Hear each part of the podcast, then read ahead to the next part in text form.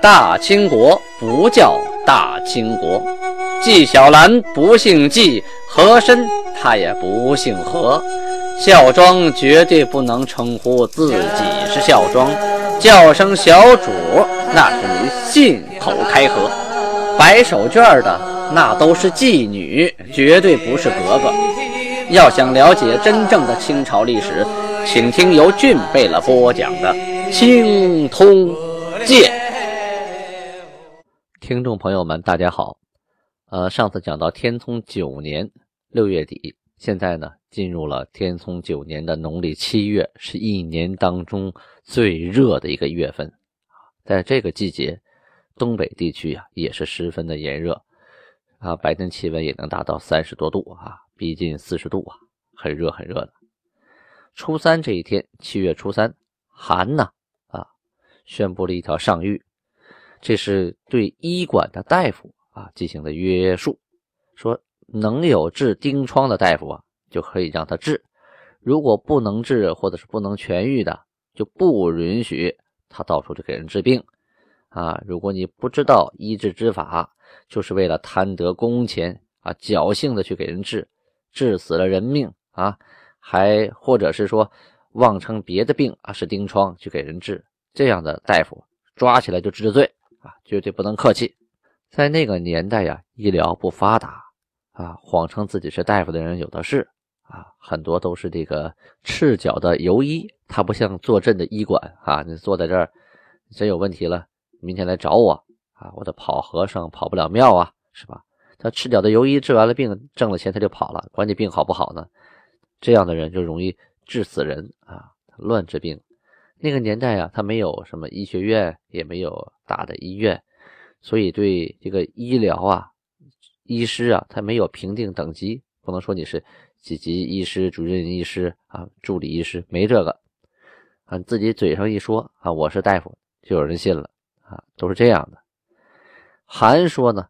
能治丁疮的让他治，说不能治的不要乱治，这谁来评判呢？谁来评判他能不能治呢？其实这句话说的是就是个提醒，管防君子防不了小人的，后边的才是关键。你治不好，哎，那要治你的罪，或者是你乱治治死了人，哎，你要受到惩罚，这才是关键。这一天呢，阿基哥台吉啊，很高兴，杀了一匹马，两头牛，十枪羊，摆宴四十桌啊啊。请函，大请函，当然不光是韩一个人吃不了四十桌，他肯定他家族里的还有王公大臣贝勒们呢啊！以请韩的名义，大家来陪着一块吃吃喝喝，开心 happy 一下啊！当天呢，有个叫阿奇图泰西的人啊，阿奇图泰西啊，他跟韩说：“我等之韩呐，就是他指的是这个林丹汗啊，因为他是察哈尔来的嘛，说我等之韩啊。”未胜天年而崩，就是没到年龄啊就死了。蒙汗恩福广布，我察哈尔国俱来归服，受到您的恩典呢，我们整个国家啊都来归服了。说完呢，汗呢就表扬了他一下。这个阿西图啊情绪来了啊，看见旁边周边有很多的察哈尔的大臣，就是原来呀察哈尔国的那些大臣啊，他这个鼻子一酸呐啊，有点。情绪上来了，就指着这些人说：“尔等诸大臣，曾皆位尊于我也。说你们原来呀，在察哈尔的时候，可都比我的地位高啊，都受到林丹汗的重用和恩典啊。今值汗公崩逝，就说赶上察哈尔林丹汗去世了啊，竟置汗之妻奴于不顾，弃之前来。”就说你们韩的那些妻子和孩子，你们都不管，自己跑过来了啊！尔等系何大臣也？你们算是什么大臣呢？言毕呀，众大臣是自惭于行啊！他这么一说呀，这些提前来投奔的察哈尔人呐，这脸呐是青一阵白一阵紫一阵啊无地自容啊！当时啊，皇太极就看出来了，哎呦！啊，这些人都有愧色，于是赶紧就劝这个阿基图两句啊，你说的好啊，呃，往来辛苦啦啊，阿基图泰西啊，那个下去忙忙别的事儿吧，哎，找个理由让他下殿去了。他再这么说下去，在店里这些人该钻墙墙缝里去了，无地自容，没法待了。这气氛太尴尬。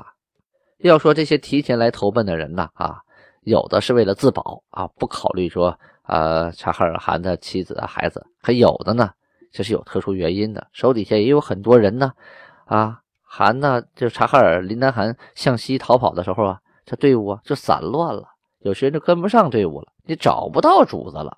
这是很关键的，你找不到主子了，你也不知道上面什么意思啊。再说了，你们要是我到了你那，你不让我投奔金国，那怎么办呢？我还得继续跟你受苦啊，挨饿受冻啊啊！所以各种条件，啊，不允许他们就是说保护着这个呃察哈尔的这个林丹汗的妻子和孩子啊。至于忠心耿耿的一直留在身边的这些人啊，自然会有一些心里的怨气。当初你们比我拿的俸禄都多，官大啊，你们先去投奔金国。啊，享受清福去了啊！害得我们在这守着这个韩的妻子和孩子，最后才来。你们做的也太不靠谱了啊！倒倒苦水，这是可以理解的呀。七月初五那一天呢，和硕额尔克楚呼尔贝了啊，就前些日子立了功那个贝勒啊，杀马啊一匹，牛五头，羊十一枪啊，设宴五十桌。好家伙，比前几天那个阿提格台吉啊还多了十桌，哈哈，来请。韩，顺便呢就把韩说谁可以去，那都可以去嘛，是吧？反正有人请客吧，大家吃吃喝喝，你不能光让韩一个人请啊啊！韩的那个手底下这个东西也是有限的，这些贝勒们资产也都不少啊，所以大家呢轮班请客，这也是韩的意思。初六这一天呢，发生点小事啊，说驻兴京城的大臣呢呼吸塔，这个兴京呢就是抚顺新宾啊。呼吸塔呀，去哨探，到了哪儿了？到了米亚滩这个地方啊，就已经是鸭绿江边了啊，就抓到了朝鲜的人呢，十多个，干什么？到金国这边来挖参的。这十多个朝鲜人呢，被压着，压到了韩这啊。韩一看呢，一摆手，咔咔咔咔咔，这样的人养他也没有用，你让朝鲜人来取，他们也不愿意来取。砍了吧！这十多个越境偷参的朝鲜人呢，脑袋落地了。这也是杀一儆百，杀鸡给猴看的。要不然呢，这个朝鲜过境来偷参的人是源源不断的！你要是不杀啊，你来偷身，我抓起来再给你送回去，完你再来偷身，你觉得没什么危险吗？啊，没有什么风险，那我就来偷呗。那可不行，杀完了你让你知道知道，这是拿命在做买卖，哎，你就不来偷了。还记得昨天说的吧？啊，那个城正啊，马福塔，还有参政啊，博罗会，他们去朝鲜贸易，说落那儿了，呃，千八百两的这个物品，还有银子啊，这这么多东西怎么可能落呢？是不是有别的想法？人家嘴上说是我忙乱了辣的，那辣的也是你有责任呐。于是呢，命令马福塔、博罗会，你们两个人呢，用自己家的马去把东西给我拖回来，别用公家的。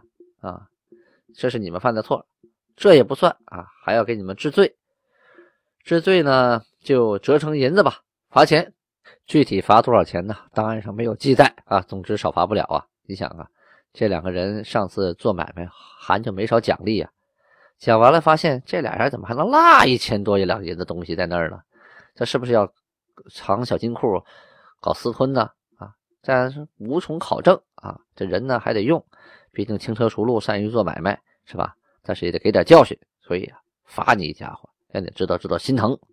七月初十这一天呢，和硕德格勒贝勒啊，杀了一匹马，四头牛，十五枪羊，设宴五十桌，大宴韩呐啊！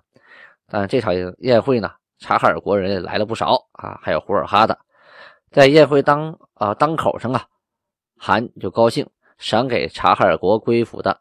德森金旺，哎，咱们前面提过那个不愿意喝酒的德森金旺啊，黄缎吴山间朝衣啊，就朝服啊，玉草凉帽，还有各股子皮鞍挂啊，雕鞍鞍佩啊，还有水纹缝制的红鞍产马一匹，羊六百枪，就是六百只羊啊，烟二十刀。除了他之外啊，啊，一起来的这些呃察哈尔的大臣们都有所赏赐，很多。他档案记了好几篇，我就不读了，读了也没意思啊，就那么赏下去了。最后呢，还说：若赏新府之蒙古诸臣，不赏先降之大凌河各官，则有忘恩养也。什么意思？你看你们现在哎投奔我的，我赏了；那以前投奔的呢，我也不能忘啊。大凌河那些汉官，我也得赏啊。于是赐给梅勒、张敬、祖可法、祖泽润。祖泽红大缎子袍啊，一人一件，这就叫啊宁拉一圈不拉一人呢，是吧？我都赏到了，哎，大家心里都开心。你说赏这个不赏那个，那难免有人心里会犯小嘀咕啊，是吧？啊，是不是啊？瞧不上我了啊？就会生二心的，长二意啊，那样不利于团结和谐啊。这一天呢，还发生了件小事啊，这个。阿西达尔汗牛录下呀，就这个牛录长官叫阿西达尔汗，有个叫伯伦队的，还有呢萨姆西喀直下的蒙古人啊，有个叫呃德尔格伊的，就这两个人呢，在几年前就逃往了民国啊，在民国待了三年，实在是混不下去了啊，又想念自己的祖国，从锦州啊带了马六匹啊，逃回了。金国，呃，由于呢，他们是带着马回来的，呃，表现态度良好，于是呢，就让这个伯伦队呀跟他的兄弟团聚啊，一块住吧，不治你的罪了，将那个呃德尔格伊啊赐给了戴青贝勒啊，就是我的跟戴青贝勒多尔衮。大家注意啊，这个时候还叫戴青贝勒呢啊，蒙语戴青，常胜将军，勇往直前啊，那个意思。几个月以后，也就是下一年啊，皇太极改国号为代清的时候，这个代清贝勒就不能叫了啊，因为这是国号了。前几天不说了吗？杀了这个十个朝鲜来偷参的。哎，十二号这天呢，图赖牛录下的那个盖纳出去挖参，哎，碰见了朝鲜来偷挖人参的人，四个都给绑了，绑了来献给韩，那就不用想了，杀这个朝鲜的小偷是杀不尽的。当天呢。韩啊，还派额木克图、萨比图，还有谭泰柱，共率领美旗的侍卫两名，白押了一名啊，少卒十二名，去哪儿呢？去广宁地区进行哨探，就打探一下军情，看看对方啊有什么动作呀，啊有什么变化呀，我们好及时做好准备。当天呀。这个苏勒汗呢，这皇太极把阿巴泰太极给叫来了，跟他说：“听说你老说手疼，手疼啊，手疼。平常呢就闷在家里，也不出去走一走，也不握弓，也不放箭啊。像你这样的，要是偶尔一动，干点什么，那不更疼吗？要是平常走一走啊，勤于骑射，筋骨活动开了，还何疼之有啊？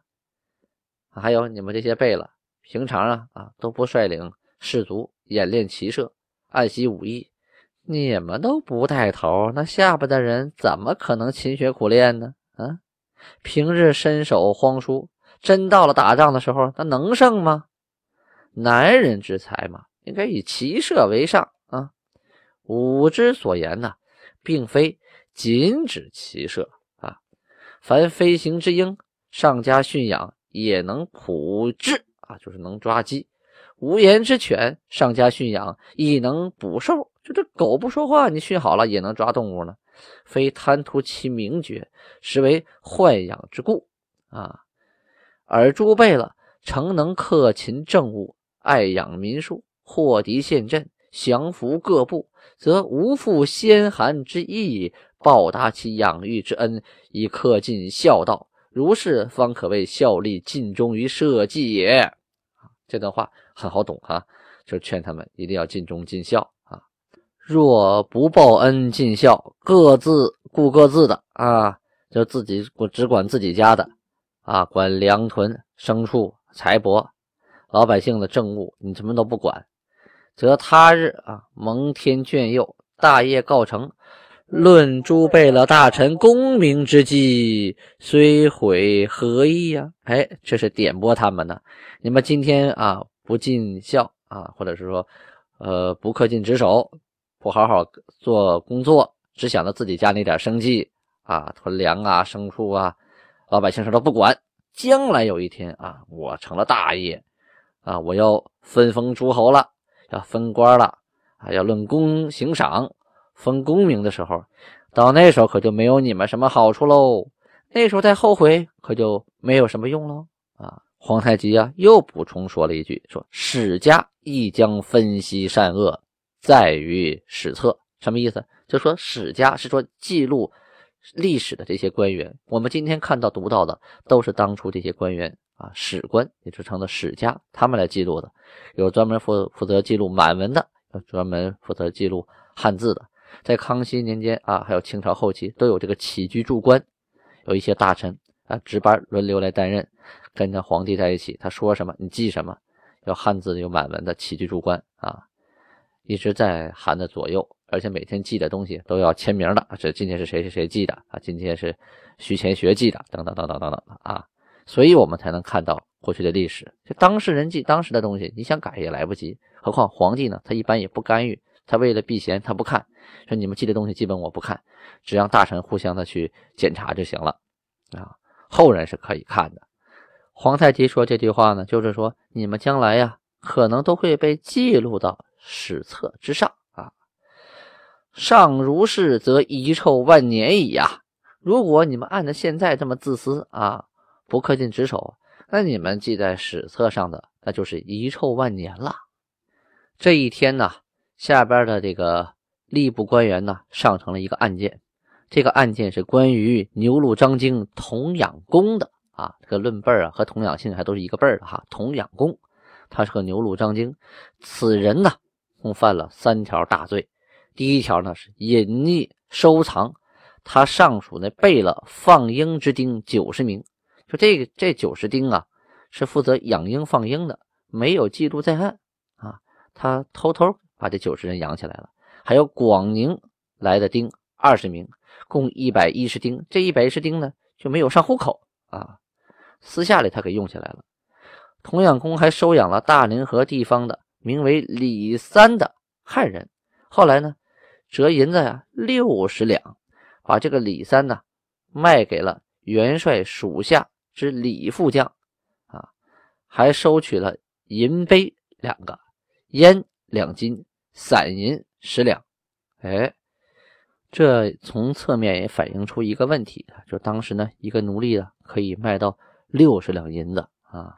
此三条罪状呢，都是由下边五名家人啊首先告发的，后来经勘查呀，据属实情，就革掉了童养公牛录张经的职位，给他嗯做以盗窃罪啊，按偷盗论处的。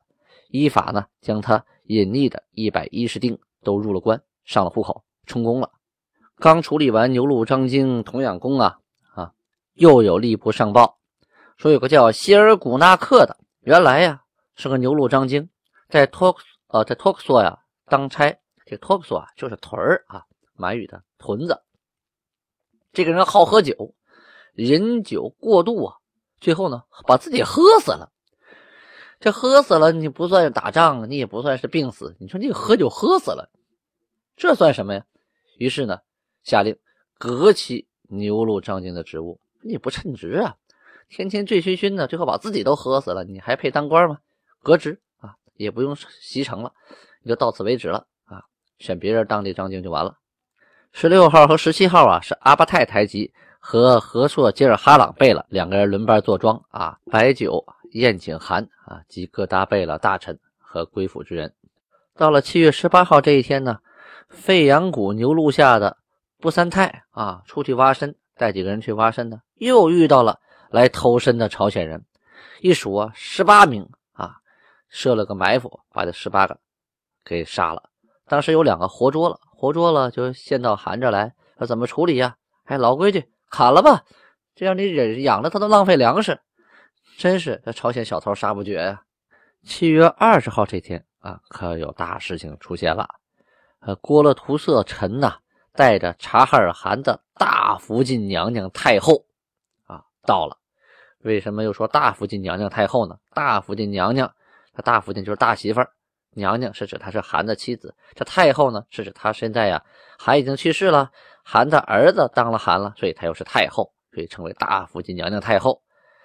韩呢，屡派人跟大贝勒说，此福晋。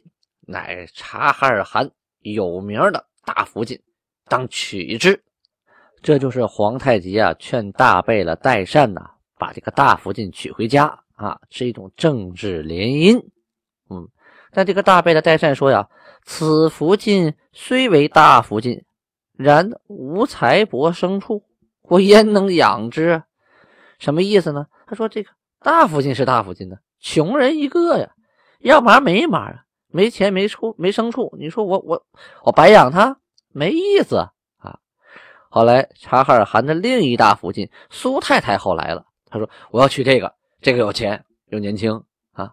韩说呀，比苏太太后福晋啊，曾经诸备了议定具奏，以吉尔哈朗阿哥挚爱福晋亡故，你将其赐给吉尔哈朗阿哥，无意称善，以欲允之。这段话什么意思？是说呀，当初我和各个贝勒都商量过了，你也知道啊啊，那吉尔哈朗阿哥呀，他的那个啊，福晋呢亡故了，就死了，所以呢，大家考虑就把这个呃苏太太后啊赐给吉尔哈朗阿哥。我当时也同意了，说这事好靠谱。既然已经同意了，那你说先答应给弟弟了，那怎么再能改口给哥哥呢？这个也不公平啊！我一言出，岂有食言之理呀？于是呢，多少次啊，派人命令这个大贝勒呀娶大福晋，这个大贝勒呀就始终啊就不出手。哎，我就不动了，你让我娶，我就我就我就不吱声，你能把我怎么着？那最后这个大福晋究竟嫁给了谁呢？咱们明天接着说。